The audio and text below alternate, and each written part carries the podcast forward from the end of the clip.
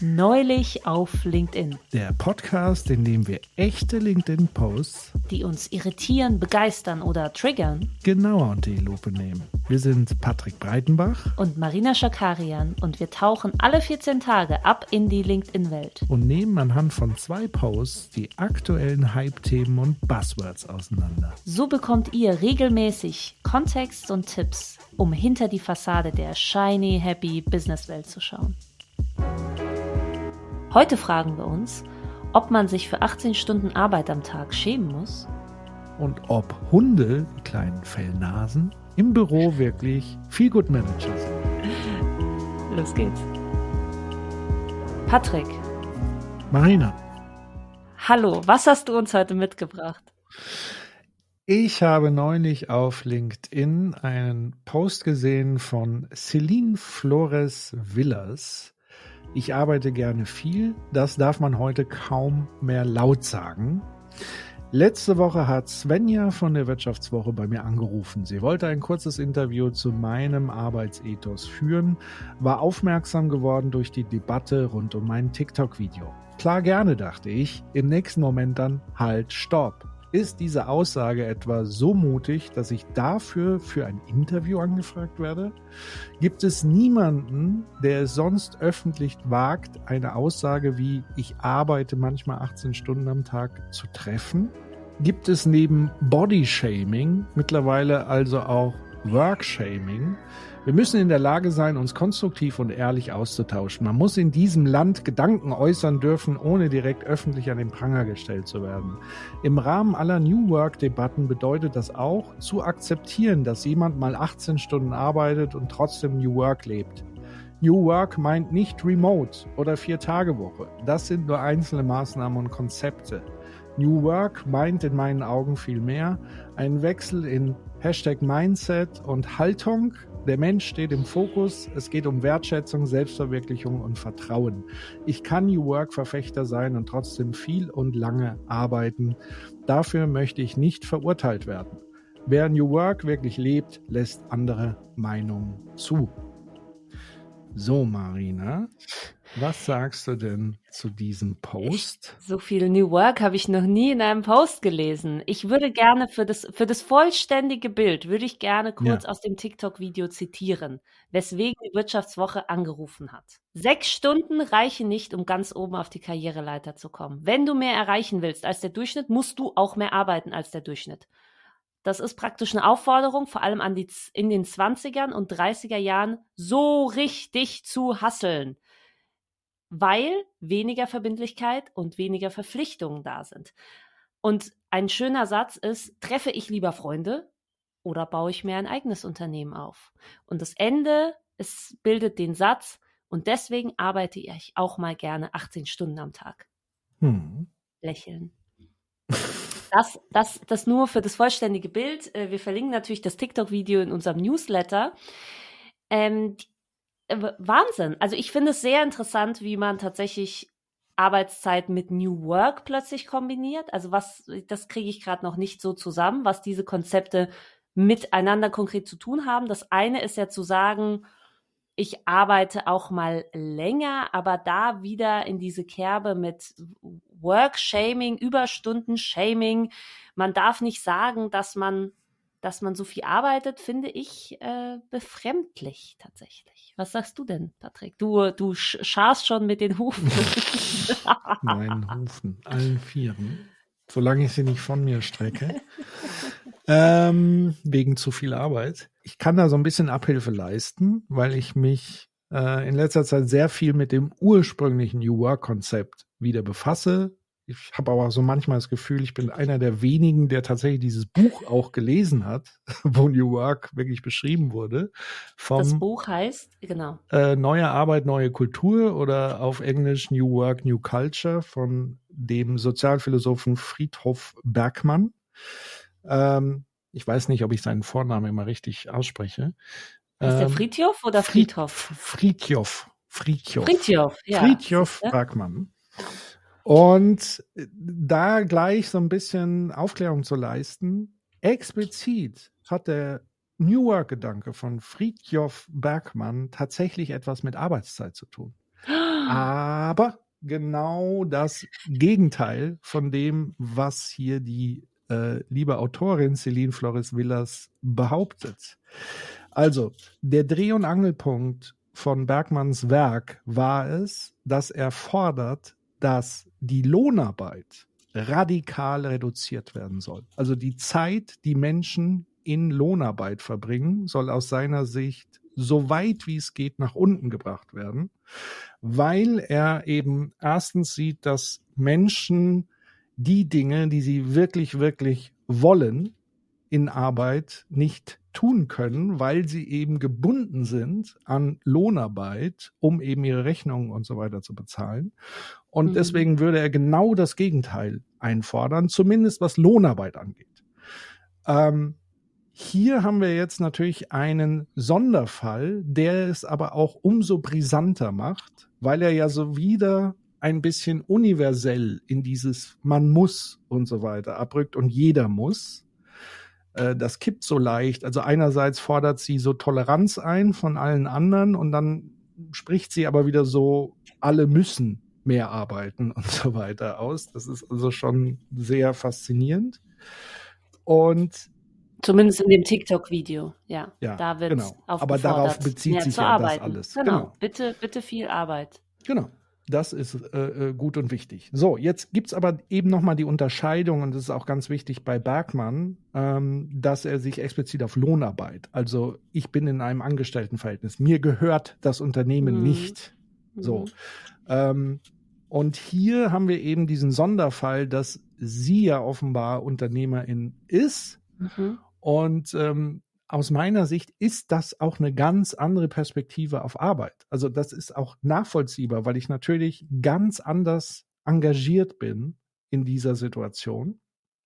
Nichtsdestotrotz fallen hier ganz wichtige Aspekte im, im Leben weg und es ist ja auch nicht, es kommt nicht von ungefähr, dass sie ja so ein bisschen, ich sag mal, die Altersspanne aufmacht mit Anfang, Mitte 20 weil es gibt einen Faktor, den ganz viele Menschen immer wieder außer Acht lassen, nämlich das Thema ähm, neben der Frage, was wir wirklich gerne tun in unserem Leben, gibt es ja noch äh, der Aspekt der unbezahlten Care-Arbeit.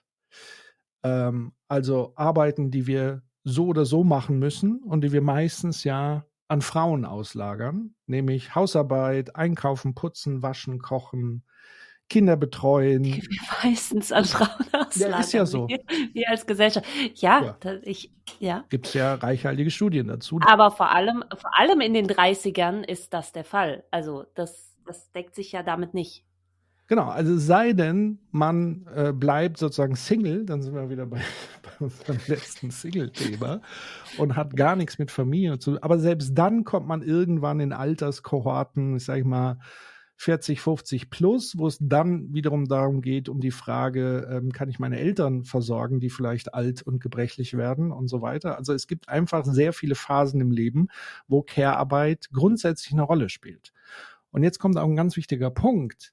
Wenn ich in Lohnarbeit gefangen bin, 18 Stunden, und ich verdiene da gerade mal gut genug, damit ich mein Leben versorgen kann, und ich habe dann im Vergleich dazu vielleicht sehr erfolgreiche Unternehmer und Unternehmerinnen, die sich schon ein ordentliches Vermögen angeschafft haben, die haben halt die besondere privilegierte Situation, dass sie sich zur Not Care-Arbeit zukaufen können.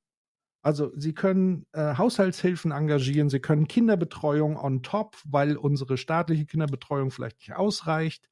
Sie können eine Nanny ins Haus holen, sie können Gärtner engagieren etc. pp, damit sie noch mehr hasseln können.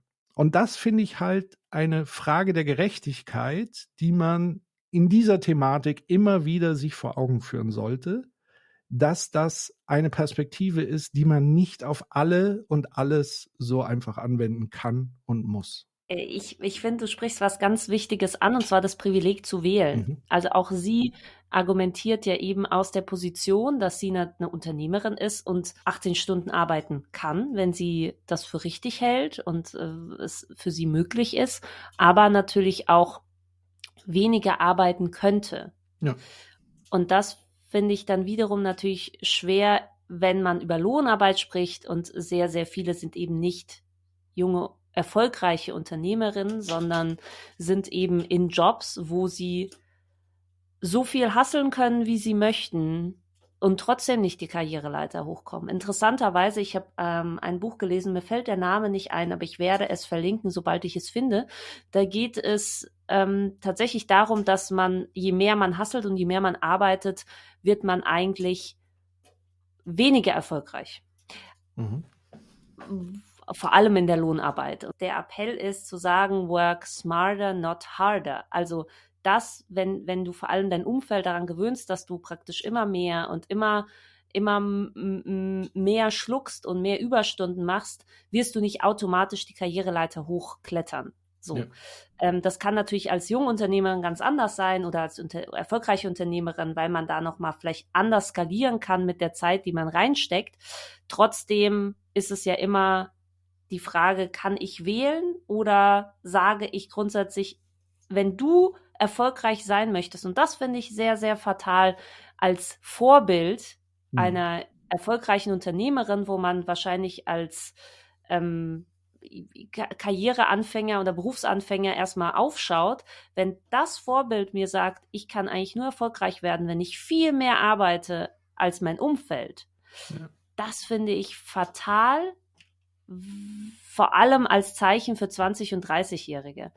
Ähm, ich habe auch ein TikTok-Video im Kopf, ähm, da sagt eine Frau irgendwie in den 60ern, äh, was sie gerne anders gemacht hätte in ihren 30ern oder 20ern. Und sie hat äh, ganz eindeutig gesagt, sie würde sehr viel entspannter rangehen und sehr wenig hasseln und hetzen, weil diese Zeit des Hasselns und sage ich mal, was, was man auch als Ernst des Lebens betitelt, ob du jetzt sagst, ne, äh, Care-Arbeit, äh, äh, gebrechliche Eltern oder Familienmitglieder oder Kinder, das wird so schnell noch kommen und man kommt so schnell ins Hasseln wegen Leben und nicht nur wegen, ich möchte gern die Karriereleiter aufsteigen, sondern dass man sich zerreißt zwischen Beruf und Care und äh, Privatleben. Das kommt noch so schnell und automatisch, dass ich auf keinen Fall 20-Jährige auffordern würde, zu hasseln und, sage ich mal, Überstunden abzusitzen. Weil das eine ist ja zu sagen,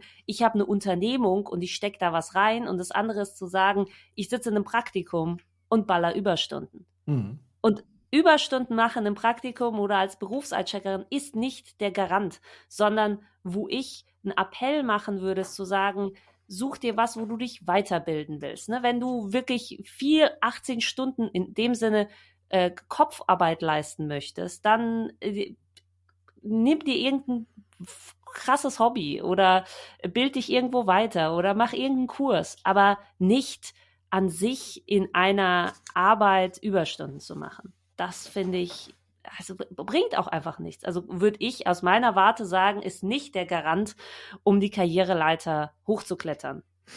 Absolut. Ähm, sehe ich ganz genauso. Ja, ich kann das auch nochmal unterstreichen, was du gesagt hast. Also äh, nur Überstunden ballern alleine ist kein Garant, ähm, Karriere zu machen.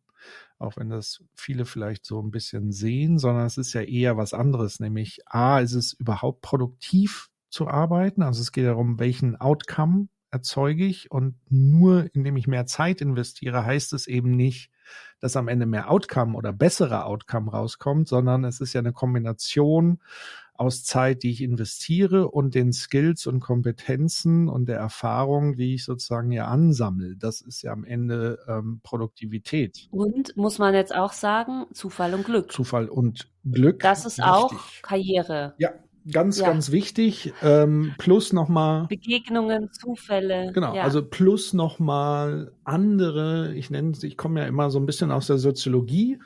Da gibt es den berühmten Soziologen äh, äh, Pierre Bourdieu, der mal so Kapitalsorten beschrieben hat, die im Leben sehr, sehr wichtig sind. Also neben monetärem Kapital. Also es macht zum Beispiel einen Unterschied, ob meine Eltern mir dabei helfen, meine Unternehmung zum Beispiel aufbauen, weil sie ein reichhaltiges Vermögen haben, was ich vielleicht später mal erbe und ich kann sozusagen mein zukünftiges Erbe reinvestieren in meine eigene Unternehmung. Und dann kann ich natürlich auch so Sachen zubuchen wie Wäscherei, Service etc. Ich kann in Restaurants gehen. Also all die Dinge, die sozusagen nebenbei im Live passieren, kann ich sozusagen kompensieren mit Geld.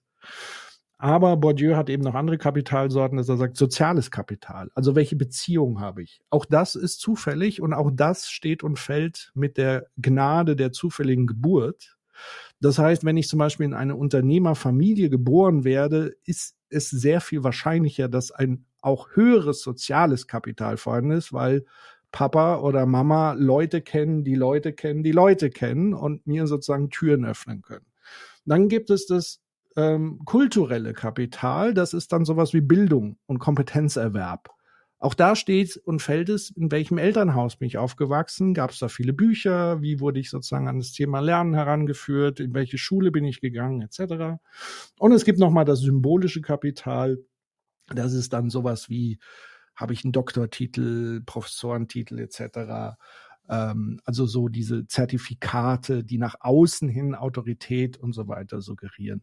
Und das ist immer ganz wichtig zu zu erkennen und zu wissen, dass das alles Faktoren sind, die eben aber auch sehr zufallsbedingt ineinandergreifen und funktionieren. Und das sind die eigentlichen Faktoren, die, und so sagt es Bourdieu auch, also wenn ich viel soziales Kapital, kulturelles Kapital anhäufe, kann ich es auch unmittelbar in monetäres Kapital zurückverwandeln und umgekehrt. Das heißt, je mehr ich von allem habe, desto wahrscheinlicher wird es, dass ich noch erfolgreicher bin. Wenn ich am Ende gar nichts habe, dann kann ich mich noch so sehr abstrampeln und Zeit irgendwo reinbuttern. Ich werde nicht vom Fleck kommen. Und das ist ganz, ganz wichtig an der Stelle einfach zumindest ähm, im Bewusstsein zu haben. Patrick, finde ich super, super erklärt und super greifbar erklärt. Und das heißt, um es jetzt mal positiv zu machen und, und um auch ins, ins Machen zu kommen oder in eine in eine in einen konstruktiven Tipp kann man natürlich für sich so ein bisschen mal schauen, wo ist wo steht man gerade, ne, wo ist die Ausgangslage und vieles, wo, wo du eben gesagt hast, das, das kulturelle kann man monetäre, kann man es natürlich auch ähm, eben da rein investieren, ne? zu sagen, man investiert in Bildung oder schaut eben, was liegt einem. Und das ist in der Hustle Culture ja sehr anders wahrgenommen, dass man sagt, man muss hart arbeiten. Ne? Hart, nur, nur die Harten kommen in den Garten. Wenn es hart ist, dann ist es richtig. Ähm, das lernen wir ja auch von der Schule. So in, in der Schule wird gesagt, mhm. man muss viel lernen, man muss es muss schwer sein. Ähm, wer, wer es schafft, eben das zu überwinden, der wird es dann zu was bringen und so weiter. Und ähm, ich finde, in vor allem nach dieser ganzen Schulzeit und auch das Studium ist ja sehr schulisch, sage ich mal, da wird man sehr durchgeschleust mit Stundenplänen, da kann man sich nicht mehr treiben lassen, finde ich es umso wichtiger, dass man in den äh, 20er und 30er Jahren dazu kommt, zu schauen, wo steht man denn individuell selbst und was, welche Dinge fallen einem leicht? Und diese leichten Dinge zu fördern und äh, wachsen zu lassen und da rein zu investieren, zu sagen, was macht mir denn Spaß? Was ist denn eine Besonderheit? Keine Ahnung. Ähm, Habe ich irgendein nerdiges Hobby? Will ich irgendwie äh, Meditation lernen? Also alles, was, was ein spannend macht und was einem leicht fällt, da sollte man, glaube ich, viel, viel investieren, weil das das Fund ist, was man ausheben kann. Das ist praktisch, ne? Äh, die, die, das, was man sehen kann und was auch wirklich sich entwickelt. Also ich mache jetzt keinen Buchhaltungskurs. So, ich, ich setze mich nicht und sage, ich muss jetzt Controlling lernen, wie man mir im Studium gesagt hat, dass ich das machen muss, ja, äh, sondern ich habe, ich schaue, was, was ist das, was, was mir richtig, richtig Spaß macht und was, was mir leicht fällt. Und da Zeit rein zu investieren, um das dann wirklich äh, zu potenzieren und eben nicht dieses Harte zu spüren. Das finde ich, macht vor allem die 20er und 30er aus und da sollte man eher die Zeit investieren, als wirklich in, ähm, in Überstunden. Und auch bei Netzwerk. Also ich finde, man darf sich da auch nicht also vielen, einigen Menschen fällt das Netzwerken sehr leicht, ja, und es ist super wichtig, ein Netzwerk zu haben, aber da auch Klasse statt Masse, würde ich sagen, und zu schauen, ähm, mit welchen Menschen verstehe ich mich denn gut? Weil das sind Menschen, die einen weiterbringen. Nicht irgendwie, ich, ich kenne einen CEO aus irgendeinem Konzern, aber mit dem habe ich jetzt überhaupt nicht connected. Da kann ich natürlich die Handynummer haben, Aber zu, zu sagen, welche, welche Menschen zieht man an, welche, mit welchen kann man gut. Und da rein zu investieren und da zu sagen, hey, lass uns doch ne, äh, mal treffen, ne, einfach rumspinnen, das finde ich viel wichtiger eben. Und das nimmt einem auch den Druck zu sagen, man muss auf die anderen schauen, um zu schauen, wie lang arbeiten die anderen, um dann zu schauen, ich arbeite mehr, sondern man sollte eher auf sich schauen und zu sagen, was fällt mir leicht, wo geht bei mir die Zeit im Flug vorbei, was möchte ich noch lernen im Leben, ohne dass ich direkt danach denke, oh, das ist eine Unternehmung, da mache ich Cash, so, und das ist das Fund, was man dann irgendwann mal ausheben kann und man wird es merken. Man wird merken, oh, plötzlich verbinden sich die ganzen Punkte und man hat irgendwas und dann kann man da auch weitergehen. Und das kann man dann wiederum, ne, ob in Geld oder in Karriere oder was auch immer einem wichtig ist, ähm, umwandeln. Absolut. Und im Umkehrschluss bedeutet das aus Sicht der Unternehmen letztlich macht es einen Unterschied, ob ich mit der Prämisse rangehe, die Leute müssen besonders lange und viel arbeiten oder die Leute sollen möglichst effizient, effektiv und produktiv arbeiten. Das ist eine ganz andere Sichtweise und leider ist es bei sehr vielen Unternehmen mittlerweile einfach so, dass Probleme immer nur mit Personal zugestopft, also Lücken in der Unternehmung einfach nur mit Personal zugestopft werden. Also sozusagen, wenn viel ansteht, braucht man viel mehr Personal, anstatt sich eben zu fragen, wie können wir die Arbeit anders organisieren und vor allen Dingen ein Bewusstsein zu schaffen dafür, dass Menschen halt keine Maschinen sind, die man vielleicht ab und zu mal wartet, sondern ähm, Auf einer Weihnachtsfeier. Genau. Äh, dann gibt's mal ein, ein, zwei Events und dann ist ja schon gut sondern dass Menschen erstens, dass man sich bewusst wird, dass Menschen noch ein Leben außerhalb der Arbeit haben, was zusätzlich für Stress sorgt und so weiter. Also auch da ist die Hustle Culture weiterhin vorhanden. Und was sie auch pflegen sollten. Ja. Also man ist ja, sollte als Unternehmen das forcieren, dass äh, Arbeitnehmer ihre Freizeit pflegen. Ja, weil es selbst aus reinen zweckrationalen Gründen die ja. ich schon alleine kritisieren würde. Aber selbst aus zweckrationalen Gründen ist es besser, man achtet darauf, dass Menschen sich regenerieren können und die Arbeitszeit maßgeblich verkürzen, ähm, um letztendlich die Produktivität zu steigern, die Konzentration zu steigern, die Fokussierung zu steigern, weil das ist ja mit einer der größten Probleme, diese fehlende Fokussierung äh, in der Arbeit. Leute können sich nicht mehr konzentrieren und so weiter. Und natürlich können sie das schwer, wenn sie entweder komplett übermüdet sind oder tausend andere Sachen im Kopf haben, die sie einfach nicht hinbekommen haben zu erledigen. Und deswegen wäre da auch mein Plädoyer einfach mehr Achtsamkeit. Also alle fordern ja immer Achtsamkeit von Mitarbeitenden. Aber im Grunde genommen eine Achtsamkeit von, von Unternehmen und Arbeitgebern wäre an der Stelle tatsächlich auch mal nicht verkehrt, zu sagen, ähm, achtet doch mal darauf, was Menschen im Leben sonst noch so für Themen haben. Ja. Und vielleicht abschließend 18 Stunden am Tag zu arbeiten, ganz egal wie gerne. Und ich weiß nicht, aus was die Arbeit besteht. Ne? Die kann ja sehr, super vielseitig sein. Aber wenn sie nicht vielseitig ist, dann ist man auch nicht produktiv. Wahrscheinlich nicht. Ähm, ich selber bin auch so ein kleiner. Patrick, 18 Stunden. Lass uns mal, lass uns mal kurz rechnen. 18, 18 Stunden. Der Tag hat 24 fucking Stunden. Also, wenn ich, wenn es darum geht, und das ja, wurde das in einem Quatsch. Kommentar, so ein in einem Musk Kommentar wurde das, in, in einem Kommentar wurde das auch angemerkt, da kann man als Mutter natürlich müde lächeln, weil da hat man eine 24-Stunden-Schicht, die je kleiner das Kind ist. Ja? Mhm. Also da müssen wir nicht von 18 Stunden reden. Ich weiß, was ein 18 Stunden oder 20 Stunden Tag bedeutet. Fein. Aber wenn man jetzt wirklich sagt, es geht um eine Art Bürotätigkeit, ja. dann sind doch 18, das ist doch, also, ja, was also, ist das denn? Man arbeitet dann von das ist ja tatsächlich schon Blödsinn. Über Mitternacht. Genau, weil das ist ja grundsätzlich schon mal Blödsinn. Also diese 18 Stunden. Also, weil man muss ja abziehen, allein Essenszeiten und so weiter. Also, das ist keine effektive Arbeitszeit. Plus dann, also dann würde ja bedeuten, ich stehe auf, gehe direkt, ohne mich zu duschen, etc., in die Arbeit und bin dann 18 Stunden fokussiert bei der Sache, ohne was zu essen und leg mich direkt ja. wieder ins Bett. Und das mache ich jetzt jeden ich Tag. Ich meine, es kann natürlich, es kann natürlich sein, dass sie auch Dinge meint, wie für die Arbeit was lesen oder so, ne? Das ist ja vielleicht, trotzdem, vielleicht ist es ja auch. Ja, aber trotzdem. Trotzdem ist natürlich, genau, eine gesunde Mischung besser und aus den beschriebenen Gründen. Und ich glaube, jeder sollte selbst sich das aussuchen können, ja, ähm, bestenfalls und dann schauen, was man mit den 20er und 30er Jahren wirklich macht. Ja, und ansonsten, wenn man das so betreibt, werden wir dann ab 30 plus die ersten LinkedIn-Posts zum Thema, oh, ich habe einen Burnout. Burnout, ja. ja. Hätte ich doch damals nicht so gehasselt. Ja. ja, es ist äh, Never ending story. Ja, wir wollen uns da gar nicht drüber stellen. Ne? Auch du sagst und ich, also wir arbeiten alle, wir, wir, arbeiten auch mal viel. Wir wollen da auch gar nicht sagen, dass wir irgendwie so den, den, den am Weisheitsstein geleckt haben. Aber, das haben aber, wir noch nicht gehört.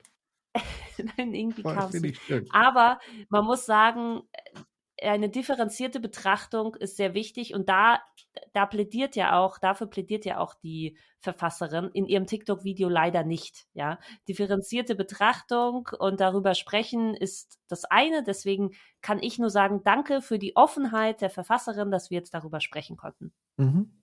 Okay. Dem schließe ich mich an.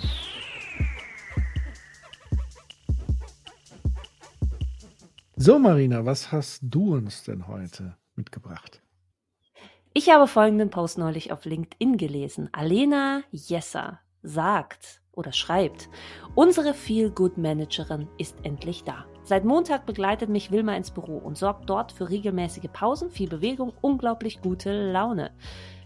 Hunde-Emoji, muss man dazu sagen, falls man nicht weiß, wer Wilma ist. Studien belegen übrigens, dass ein Hund nicht nur das Betriebsklima, sondern auch die Produktivität verbessern kann. Ich werde berichten.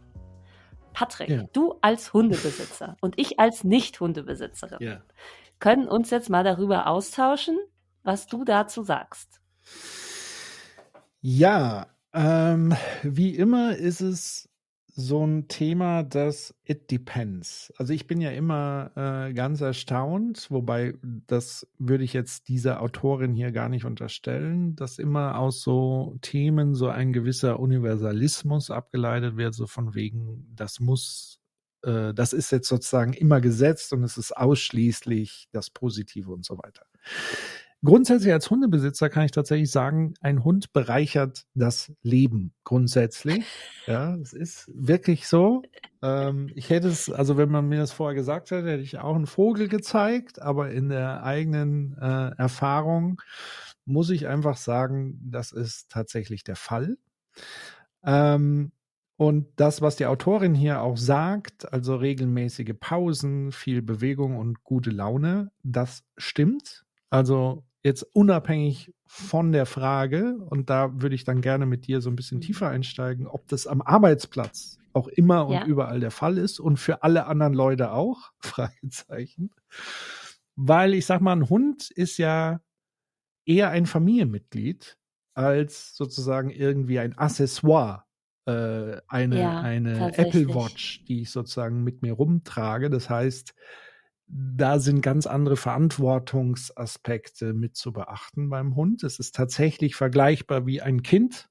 Auch das habe ich sozusagen lange Zeit nicht glauben können. Und mit einem Aspekt, warum tatsächlich man auch gute Laune hat, das ist tatsächlich auch gut erforscht, ähm, ist das sogenannte Oxytocin.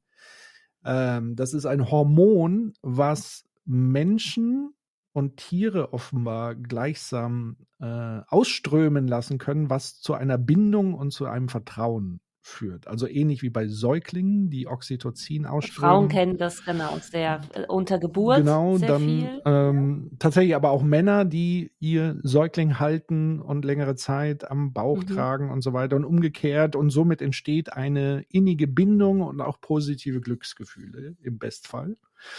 Und das passiert tatsächlich auch beim Hund. Ähm, das heißt, äh, diese Kuscheleinheiten mit Hunden tun unfassbar gut. Mit Hunden spazieren gehen tut einem selber gut. Man kommt raus an die frische Luft. Man macht eben diese Pausen, die man zwangsläufig macht, wenn man einen Hund hat, weil er muss halt mal Gassi gehen und so weiter und so fort. Also das mal grundsätzlich zum Thema Hund. Und jetzt würde mich natürlich interessieren, ja. du als ja. Nicht-Hundebesitzerin, wie würdest du darauf blicken zu sagen, ja. Jetzt sollte, wäre doch eine gute Idee, und ich sage nicht, dass das die Autorin sagt, ja. wir machen jetzt den Hund zu einem Feel-Good-Manager, der in allen Situationen in der Arbeitswelt einen Platz bedarf. Ich kann Folgendes sagen. Also das, was die Autorin nicht sagt, das sagen sehr, sehr viele Artikel, wenn man mal Bürohund eingibt, dass sich alle möglichen, dass man eigentlich überall in Unternehmen Bürohunde anschaffen sollte. So. Da, also der Universalismus, der ist schon da. So. Äh, wir haben auch beide ja in einer Firma lange Jahre gearbeitet, wo viele Bürohunde waren oder immer mehr. Ich muss, ein, ein Disclaimer, ich mag Tiere. Das will ich einmal sagen. Und wir reden bestimmt darüber, was es für Vor- und Nachteile hat, den Hund als Hundebesitzer ins Büro mitzunehmen oder zu Hause zu lassen, zum Beispiel. Ja. Aber ich muss sagen, ich habe bei keinem Bürohund Oxytocin ausgeschüttet bekommen. Ich ich habe ich habe diese Hunde geduldet. Also muss man, ich habe sie geduldet. Ich fand es auch manchmal ein schöner Icebreaker, wenn Kunden da waren, dass man gesagt hat, hey, wir sind eine coole Firma, hier sind Hunde. Ähm, aber ich habe diese Benefits nicht direkt gespürt. Was ich eher hatte, ist eine gewisse Geruchs ich will jetzt nicht belasten, Geruchsveränderung im Büro. Ja. Ähm, deswegen, es sind jetzt ganz, ganz privat empirische Gedanken meinerseits. Ne? Wir, ich habe ganz unterschiedliche Hunde erlebt und ich habe keine, ich habe zwar eine Katzenallergie, aber keine Hundehaarallergie. Man muss sagen, ich habe nachgeschaut, sieben bis zehn Prozent der Erwachsenen äh, Bevölkerung hat eine Hundehaar- bzw. Hundeschuppenallergie. Mhm. Ja, die sind auch die Spielverderber dann in solchen Büros, muss man sagen. Ne? Sagen, mm, der, der, der Matthias, der hat ja eine Hundeallergie, ne? Also da können wir nicht äh, so nah dran. So, ne? Also das ist, das ist dann direkt der Buhmann, der wäre in einem anderen Kontext ohne Hunde. Äh, also wäre überhaupt kein Thema gewesen, ja. Da wäre Matthias äh, Teil der Gang. Ja. ja. So ist er halt so ein bisschen raus. Ähm, aber ich habe ganz unterschiedliche Hunde erlebt. Die einen waren super ruhig, da hat man gemerkt, okay, die sind super entspannt. Die anderen äh, waren die ganze Zeit aufgeregt, sind rumgerannt und haben alle angebellt. Ja. Also das ähm, würde mich auch deine Einschätzung als Hundebesitzer interessieren. Meinerseits ist das so, dass ich das wahrgenommen habe, jetzt nicht unbedingt positive Benefits daraus gespürt habe und sehr froh bin, dass ich jetzt selbstständig bin und nicht in einem Büro arbeite, wo ich dem ausgesetzt bin, ja, dass, dass einfach irgendwer das mitnehmen mm, kann, muss. Was mich äh, interessieren würde, ist, wie schätzt du das ein? Du hast ja auch einen Corona-Hund, sage ich mal, und ich glaube, viele Unternehmen äh, ja, ein Corona-Hund. Nee. Na, du hast einen Corona-Welpen. Naja, doch, das war doch in der Corona-Zeit. Nee, das war schon na, offiziell nach dem Corona beend, für okay. beendet erklärt muss man jetzt, wurde. Ja, aber die, die Gedanken waren vielleicht, also was ich sagen will, ist, habe ich auch gefunden, dass äh, es viele Corona-Welpen jetzt gibt. Mhm. Das heißt, der, der Arbeitsmarkt muss sich dem irgendwie, also muss sich dem stellen, aber es wird einfach, glaube ich, mehr und mehr, weil das ja auch so ein Benefit ist, vor allem für Hundebesitzer, dass sie ihre Hunde ins Büro mitnehmen können, muss man sich darüber, glaube ich, irgendwie Gedanken machen, nicht nur aus Arbeitgebersicht, sondern auch aus Teamsicht und aus Kollegensicht. Weil das wird so ein bisschen bei der Diskussion außer Acht gelassen. Man redet darüber, okay, der Arbeitgeber ähm, äh, ne, verbietet es oder verbietet es nicht. Mhm. Ähm, wie, aber wie ist das denn unter, unter Teams und Kollegen? Wie kann man das klären? Weil natürlich, wenn für mich ein Teammitglied sagt, ich habe einen Hund, ich möchte ihn mitbringen, kann ich ja nicht sagen, lass dein Kind zu Hause. Weil das geht nicht. Das würde mich interessieren und natürlich, was es für eine Auswirkung hat auf Hunde. Ähm, es ist absolut richtig, dass sozusagen der Hype um Hunde im Zuge der Corona-Zeit tatsächlich explodiert ist. Und das ist auch eine große Tragik, weil viele jetzt festgestellt haben, sie kriegen es dann doch nicht gebacken. Es passt doch nicht, ja. ja mhm. Also ähm, deswegen da nochmal ganz klar, so eine Anschaffung eines Hundes ist, wie gesagt, nicht einfach wie der Kauf einer Apple Watch oder sonst was, kein Accessoire, sondern es ist halt ein Lebewesen, was Aufmerksamkeit braucht, Fürsorge braucht und man sich darum kümmern muss. Deswegen, Familienmitglied passt schon sehr gut in diesem Kontext und es hat ähnliche Herausforderungen. Ähm, der Punkt ist, bei, ähm, ich gebe dir absolut recht, als Mitarbeitende, die profitieren natürlich eher, sag ich mal, wenig von einem Hund, also deswegen auch kein Oxytocin. Das ist ja wirklich nur in der Bindungsbeziehung, also nicht von einmal, ich streichel dem mal am besten nicht über den Kopf, weil das mögen Hunde eigentlich gar nicht, sondern am, am Rücken. Äh, oder am Bauch kraulen oder keine Ahnung, aber das nur so nebenbei als kleiner Tipp. Danke, wusste ich nicht. Aber die mögen es gar nicht, am Kopf angefasst zu werden eigentlich. Oder wenn es ist dann, dass sie es dulden, ein Zeichen von Bindung dann wiederum. Das ist trotzdem machen, so. Äh, ich lasse es über mich ergehen.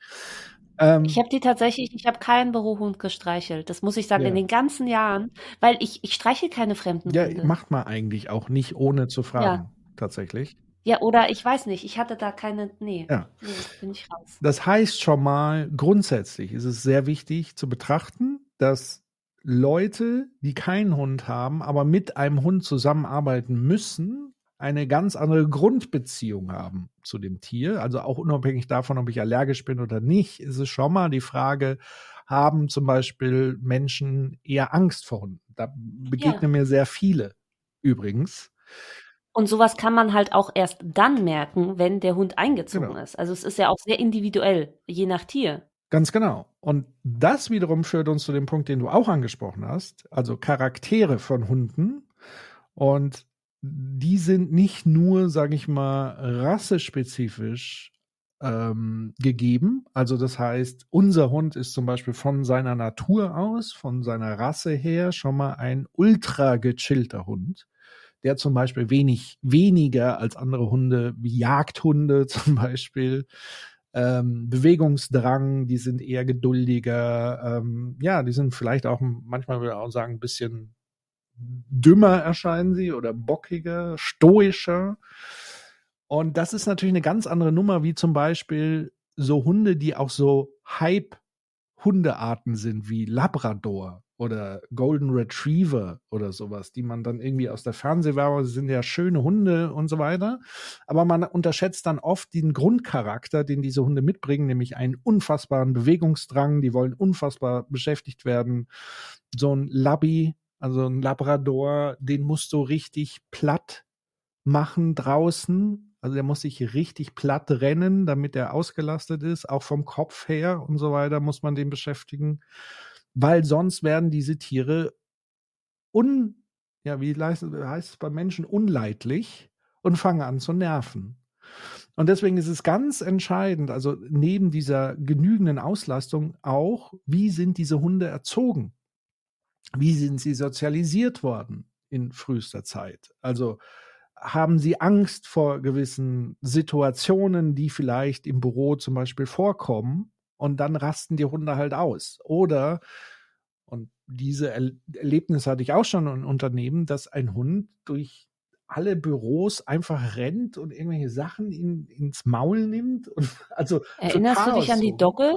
Erinnerst du dich an die, an die Dogge? Ja, an die, die Riesendogge? An die musste ich jetzt gerade denken. Angst, yeah. wirklich, wirklich. Und die, und was ich, was ich dazu sagen muss, ich habe das Gefühl, du gibst jetzt praktisch ja universelle Tipps an auch HundebesitzerInnen, um einzuschätzen, ob der Hund, äh, der eigene Hund in, in, als, als Bürohund geeignet ist. Ja. Ich habe die Erfahrung gemacht, dass BesitzerInnen da sehr verblendet sind. Also ähnlich wie Eltern, die sagen, mein Kind ist das Beste. Und das ist, ist ja auch so. Man spürt, man denkt, okay, das eigene Kind, der eigene Hund ist einfach the best. Ja. ja, das, was du auch über deinen Hund gesagt hast, also ohne dass, dass ich ihn persönlich kenne, glaube ich dir das auch. Und, ne, aber man ist da sehr verblendet. Ja. Das heißt, ich weiß nicht, inwiefern man ähm, das richtig einschätzen kann oder denkt, ach, das passt, weil man ja selbst an den eigenen Hund sehr gewöhnt ist und die Eigenarten.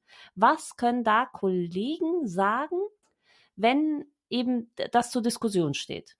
Man hat einen Hund und die, die, der Hundebesitzer, die Hundebesitzerin sagt, ich würde ihn gerne mitbringen. Was, was macht man dann? Probetag, Probewoche ausmachen. Also das sollte man so oder so vereinbaren. Also als allererstes sollte man natürlich wirklich offen äh, zu, die Frage stellen, ist es okay, dass ich den Hund überhaupt mitnehme? Also wenn, wenn da einer dabei ist, der sagt, oh, das ist mir nicht so recht, dann sollte man davon ablassen und man sollte auch gar nicht. Ja, aber das ist dann ein, ein, ein Hundehasser. Und weißt du, was Hundehasser sind? Schlechte Menschen. Ja, aber deswegen sprechen wir ja gerade so offen darüber, dass das auch völlig okay ist, wenn man sagen kann, du, das ist ja. mir gerade nicht so recht.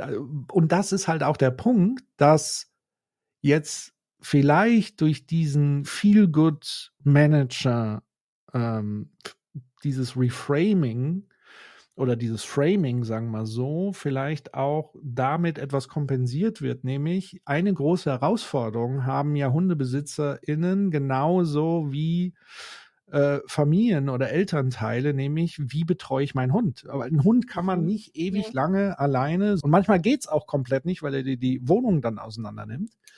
Wenn er auch nicht daran gewöhnt wird und trainiert wird, also es bedarf auch immer Training und Zeit, die ich darauf verwende, dann habe ich wiederum hier eine Betreuungsfrage. Und die löst man dann, indem man den Hund dann einfach mit auf die Arbeit nimmt und im nächsten Schritt sogar das Framing dahin setzt, zu sagen, das ist übrigens auch für alle anderen eine ganz tolle Idee. So, und das gilt es eigentlich kritisch zu hinterfragen und eher zu sagen, ist es wirklich universell gesehen eine gute Idee oder muss man wie immer it depends sagen und es wirklich offen und transparent ausprobieren und ausdiskutieren? Ähm, und ja, also im ersten Schritt überhaupt erstmal zu fragen, ist das eine Option? Auch sich anzugucken, sind die Räumlichkeiten dafür geeignet? Das wollte ich auch sagen, ähm, ja. Also Open Space geht gar nicht. Nicht, wenn nicht klar ist, dass es zum Beispiel sowas gibt wie eine Ruhebox. Das sind ja dann alles Lösungen, die man aber sich überlegen muss. Also es ist, man muss sozusagen Dinge sich überlegen, die nicht der Fall sein sollen, wie zum Beispiel, dass der Hund. Und auch für den Hund. Genau. Ja. Das ist ja auch für den mhm. Hund Stress.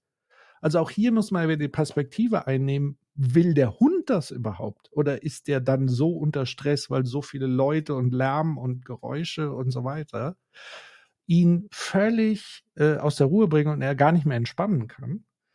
Ähm, und da gilt es so viel einfach abzuwägen und so viel gut zu überlegen, dass man eben nicht pauschal einfach sagen kann, das ist eine, eine tolle Idee und es würde, da würde jeder von profitieren. Das ist einfach komplett falsch. Also man muss wirklich die drei Zielgruppen im Auge haben. Die HundebesitzerInnen selbst, die Mitarbeitenden ähm, und den Hund an und für sich natürlich auch. Ja. Es ist ja sehr vergleichbar mit, mit Kindern. Also auch, ähm, glaube ich, weil ich nachvollziehen kann, unter welchem Druck auch die HundebesitzerInnen stehen. Ja. Weil sie natürlich das Beste wollen. Sie wollen ähm, für den Hund das Beste. Sie wollen aber natürlich auch den Job nicht vernachlässigen. Ähm, und wenn sie natürlich keine Alternativen haben für die Betreuung, lässt man den Hund auch nicht äh, zu Hause alleine. Ja. Trotzdem ja, glaube ich, muss man sich das nochmal anders überlegen. Also auch wie beim Kind natürlich, aber ein Hund, sage ich mal, ist ja nochmal freiwillig gewählt. Also wirklich, ne, das ist ja, das passiert ja nicht einfach so, sondern das ist ja schon sehr, sehr, es liegt so. Ähm, man, man hat, man muss wirklich noch aktiver sein, um ein Hund sich anzuschaffen. Und das ist super wichtig, eben da die Betrachtung zu wählen. Trotzdem verstehe ich natürlich, dass man auch einen Arbeitgeberwechsel hat äh, mit einem Hund. Äh, ein Hund ist ja auch was für bestenfalls Jahrzehnte.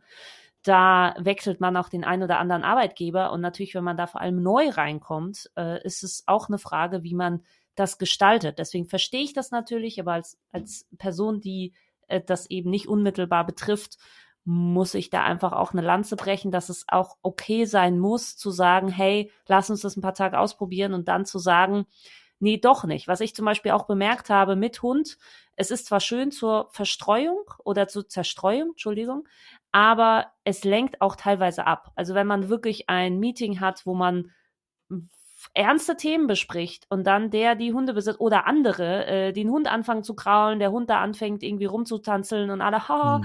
Also das, das, das Positive kann auch genauso ähm, manchmal nicht ganz so passend sein. Was ich mich auch frage, ist zum Thema, also wenn, wenn wir über Hunde in Büros sprechen, äh, frage ich mich, was ist mit einer Hund-Obergrenze, ja? Also wie die Hunde untereinander sich verstehen. Naja, das ist, das ist eine, eine Frage, die ich dann auch gemerkt habe, je mehr Büros Hunde bekommen haben. Und unser Büro damals war sehr gut ausgelegt dafür, unsere Büroräumlichkeiten, weil die hatten ganz gute Büroräume äh, von der Größe her. Das heißt, man konnte da ne, eine Hunde, ein Körbchen hinstellen.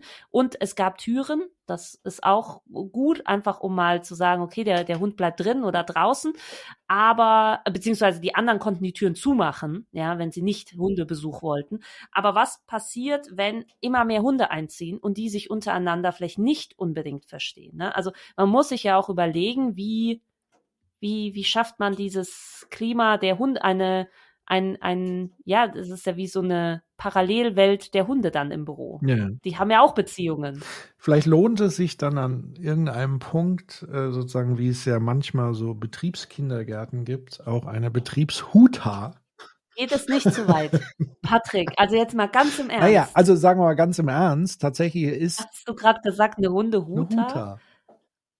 Nicht Hundehuter, sondern das heißt Huter, weil Hundetagesstätte. Und das meine ich ernst deshalb, weil es die wirklich Is gibt. Is a thing? Die gibt ja? es. Oh, so, yeah. also äh, äh, das heißt, wenn du deinen Hund nicht mit auf die Arbeit nehmen kannst und es nicht organisieren kannst, dass zu Hause jemand da ist, wenn beide irgendwie oder wenn ja. einer äh, arbeitet, dann ist eine Huta tatsächlich eine Einrichtung, in der man den Hund äh, wie Kinder in einer Tagesstätte abgeben kann, wo der Hund dann Vielleicht auch, auch mit mehreren eine gute, gute Option. Ja, ja genau. Also, also es gibt, Aber du meinst, dass die Büros unter, unter sich eine Huta Das war jetzt sollen. eher sozusagen ja, das wäre eine Möglichkeit. Das andere war jetzt eher so im Hinblick auf, es gibt sozusagen große Unternehmen, die ja Kindertagesstätten äh, irgendwie anbieten. Dann könnte man ja vielleicht auch über Hutas nachdenken, wenn das einfach zusammen. Genau. Ich oder oder bei. Genau. Jedes Kind kriegt noch einen Hund an die Seite und äh, dann funktioniert das. Ähm, nee, aber wirklich äh, Spaß beiseite. Ähm, es ist tatsächlich ein Faktor, ähm, weil es erhöht auch hier wie bei Menschen die Komplexität. Also wir wissen das alle bei Teams, wenn neue Menschen in ein Team kommen, dann wird das ja erstmal alles wieder durcheinandergewirbelt, weil jeder muss sich ja auf den anderen neu einstellen. Es entstehen neue Beziehungsgeflechte, andere Beziehungen werden dadurch vielleicht äh, in Mitleidenschaft gezogen und so weiter. Und so ist es natürlich auch jedes Mal, wenn ein Hund dazu kommt. Also da ist ja dann immer die Frage, verstehen sich die Hunde, wird da, also es ist ich merke es schon immer bei, bei Spaziergängen, wenn ja. zwei Hunde aufeinandertreffen und miteinander super spielen und plötzlich kommt ein dritter, dann rastet meistens einer dieser drei aus, weil irgendwas nicht stimmt, weil too much oder der eine ist eifersüchtig, dann sind es zwei Rüden, ein Weibchen, whatever. Das sind halt einfach Faktoren, die es eben auch nochmal zu beachten gilt. Und ähm, deswegen ist da dann der Tipp, dann doppelt und dreifach tatsächlich ausprobieren. Und ähm, und es ist so, wie du sagst, irgendwann ist natürlich auch der Damm gebrochen. Also sag mal einem Hund zu, aber dem nächsten dann wieder nicht. Also wie machst du das dann ja, als das Unternehmensleitung? Ja. Wo setzt du da die Grenze? Ja. Was ist da die formelle Regelung? Also das ist gar nicht so trivial. Ähm, nee, ist es nicht. Genau. Aber ich arbeite ja im Unternehmen, wo wir zumindest schon mal zwei Hunde erfolgreich zusammengeführt haben. Äh, Grüße gehen raus an Mary und ihrem Hund, Alfred. Und das hat einerseits sehr gut funktioniert. Andererseits haben wir aber auch beide gemerkt und gesagt, oh, das ist auch schon, es nimmt auch Zeit einfach in Anspruch. Das das, was du sagst. Also wenn du dich fokussierst und plötzlich einer der beiden irgendwas will und hat, dann wird sozusagen die gesamte Gruppe unterbrochen. Und das muss man sich einfach auch klar machen. Für uns ist dann klar, okay, das ist halt so. Aber man, man überlegt dann schon, ist es immer und zu jeder Zeit so sinnvoll. Weißt du, was ich cool fände? Ist so ein Bring Your Dog, Bring Your Child ins Büro. Hm. Also ich fände das ja voll cool und ich glaube, so argumentieren ja auch viele, dass sie in so einem Hype sind, wenn äh, zum Beispiel bei uns damals im Team gefragt wurde, oh, soll ich mir einen Hund anschaffen? Und alle so, oh ja, bitte. Also, ne, oder bei Babys gibt's mhm. ja auch den Effekt, dass man sagt, oh ja, bitte, wie cool, bring mit, zeig, so. Ähm, und ich bin da einfach so ein bisschen, glaube ich, realistischer, weil ich eben weiß, dass es eben nicht nur Fun, Fun, Fun ist, sondern dass man da durchaus ähm, eingespannt ist. Aber was ich cool fände, ist, wenn das halt so ein bisschen eventig gemacht ist, ja. Also wenn man einmal die Woche kann man, ne, bringt man sowas mit. Also ich überlege jetzt gerade mhm. in einer imaginären Firma, wo viele Hunde und Menschen arbeiten und ich auch. Ähm, was ich cool fände, wäre wirklich sich nicht jeden Tag, sondern ne, immer mal wieder sich darauf einzustellen, zu sagen, ach cool, heute gibt's irgendwie Abwechslung, heute ist irgendwie ähm, einfach ein anderer Fokus oder wir, wir setzen zusammen anderen Fokus oder wir bieten Dogwalks an oder so, ne? Gemeinsam geht man raus. Sowas fände ich cool und annehmbar, wenn es natürlich für die Hundebesitzer irgendwie machbar ist, aber sowas finde ich ja durchaus cool und bereichernd. Aber äh, ich glaube, ja. für weitergehende, tagelange Hunde im Büro Geschichten, da muss man wirklich tiefer einsteigen. Genau, also absolut, so ist es. Und ähm, wie du sagst, also es gibt einfach Situationen, da ist es völlig unangebracht und es gibt aber wiederum Situationen, wo das gar kein Problem ist. Also wenn ich zum Beispiel einen Job habe, wo ich tatsächlich die ganze Zeit irgendwie am Schreibtisch sitze und alleine für mich im Büro habe, ist das gar kein Problem. Ja. Probleme sind dann Großraumbüros oder ich bin oft mit anderen in Meetings und kann den Hund dann einfach nicht alleine lassen, weil er nicht so sozialisiert und erzogen ist, auch mal alleine dann im Körbchen an meinem Büroplatz zu sein. Also es sind so viele Faktoren, die man bedenken muss. Ähm, und da muss man sich einfach ehrlich machen, sowohl als Unternehmen wie auch als HundebesitzerInnen und so weiter. Ja. Cool, Patrick. Schön, dass wir das geklärt haben äh, für alle Eventualitäten. Ich glaube, es bleibt zu sagen, falls ihr irgendetwas bei LinkedIn lest, worüber ihr stolpert, äh, wo ihr euch getriggert fühlt oder wo ihr schmunzeln müsst, schickt es uns gerne zu. Und zwar über neulich auf .substack.com oder direkt bei LinkedIn unter Patrick Breitenbach und Marina Schakarian. Wir freuen uns über jegliche Einsendungen und äh, wünschen euch auf jeden Fall einen schönen Arbeitsalltag, glaube ich, oder? Ja, so kann man das sagen. oder Lebensalltag, manchmal auch. Ist auch gut. Lebensalltag, Lebensabend. Bis zum nächsten Mal. Tschüss. Tschüss. Neulich auf LinkedIn ist eine Gemeinschaftsproduktion von Marina Schakarian. Ich bin selbstständige Beraterin mit Fokus auf journalistische Medienunternehmen und ich coache vor allem Redaktionen, Teams und Führungskräfte, sich für die Digitalisierung richtig aufzustellen, also im Spannungsfeld zwischen agilen Prozessen, erfolgreicher Positionierung mit digitalen Formaten und der Aufstellung von resilienten Teams. Und meistens mache ich das mit Coaching on the Job, also mittendrin in längerer empathischer Zusammenarbeit mit den Teams. Und Patrick Breitenbach, ich bin Partner bei 1789 Innovations, einer Unternehmensberatung, die auf Organisationsdesign spezialisiert ist. Meine Schwerpunkte liegen auf Change und Innovation und ich unterstütze GeschäftsführerInnen und Vorstände dabei, Governance-Strukturen zu entwickeln, die den strategischen Zweck einer Organisation erfüllen.